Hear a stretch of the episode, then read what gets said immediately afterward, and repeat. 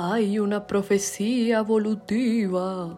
Una profecía en donde todos nos convertiríamos en animales con ojos pequeños, seis extremidades, tenazas grandes y caminaríamos de lado. Hola, soy Sara y bienvenidos a La Enredadera y compañía. No es propiamente una profecía, pero sí es un fenómeno bien extraño. La comunidad científica tiene un chiste interno de que todos los crustáceos eventualmente se volverán cangrejos. Imagínense en donde miles de años nuestros tatara tatara tatara tatara tatara tataranietos vayan a la playa y no vean langostas, ni langostinos, ni camarones, solo puros cangrejos. Esto de pronto no les debe impactar tanto, pero les voy a explicar por qué es de las cosas más locas que ha pasado en la evolución. Este fenómeno se llama carcinización.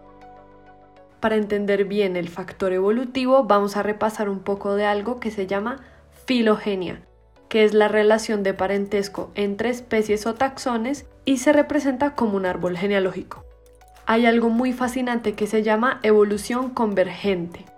Eso es cuando dos estructuras similares evolucionaron independientemente a partir de estructuras ancestrales completamente diferentes y por proceso de desarrollos distintos. Ahí les debía haber hablado en chino, pero les voy a poner un ejemplo. Piensen en las alas de las aves y los murciélagos. Cuando uno entra a ver los huesos y la función de esas alas, resulta que son como iguales, y alguien que no sepa mucho de evolución diría como, ah, pues es que los murciélagos y las aves deben ser primos y pues las alas salieron de ahí. Pero ustedes que saben mucho de evolución saben que no es así. Las aves ponen huevos, tienen pico, plumas y son primas de los reptiles. Sí, reptiles, pero eso es para otro episodio. Los murciélagos tienen pelo y son de los pocos mamíferos que vuelan. Recuerden que mamífero es que no ponen huevos, sino que tienen placenta y glándulas mamarias para alimentar a sus bebés. Entonces listo, las aves y los murciélagos no son primos y sus alas resultan de dos procesos muy similares que ocurrieron por separado, o sea, que ocurrieron dos veces en la historia de la evolución. Entonces en el árbol genealógico o filogenético, como le decimos los biólogos, se ven dos eventos diferentes. Y esos procesos independientes pasan porque surgen estructuras, en este caso las alas, que resultan ser ventajosas para ese animal. Obvio a todos nos encantaría tener alas, pero solo ellos las tienen. Ahora imagínense que ese tipo de procesos por separado, donde un animal llega al mismo resultado que otro con el que no están para nada emparentados, como las aves y los murciélagos, imagínense donde eso haya pasado cinco veces. Esas cinco veces es el fenómeno de la carcinización.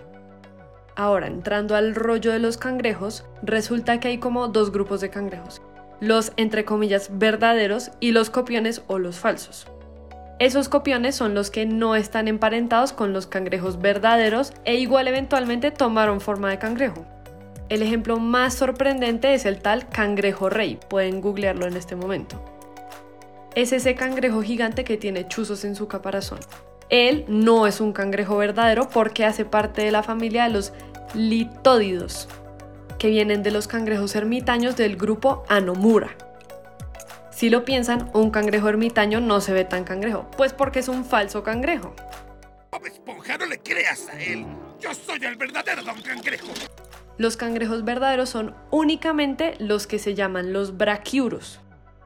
Los cangrejos verdaderos claramente tienen ciertas diferencias a los falsos cangrejos pero todos se parecen en que la magnífica evolución les entregó características cangrejísticas como un cuerpo elongado, tenazas, ojos pequeños y medio salidos, un sistema circulatorio compartido y un exoesqueleto, que es el caparazón, muy, muy, muy grueso.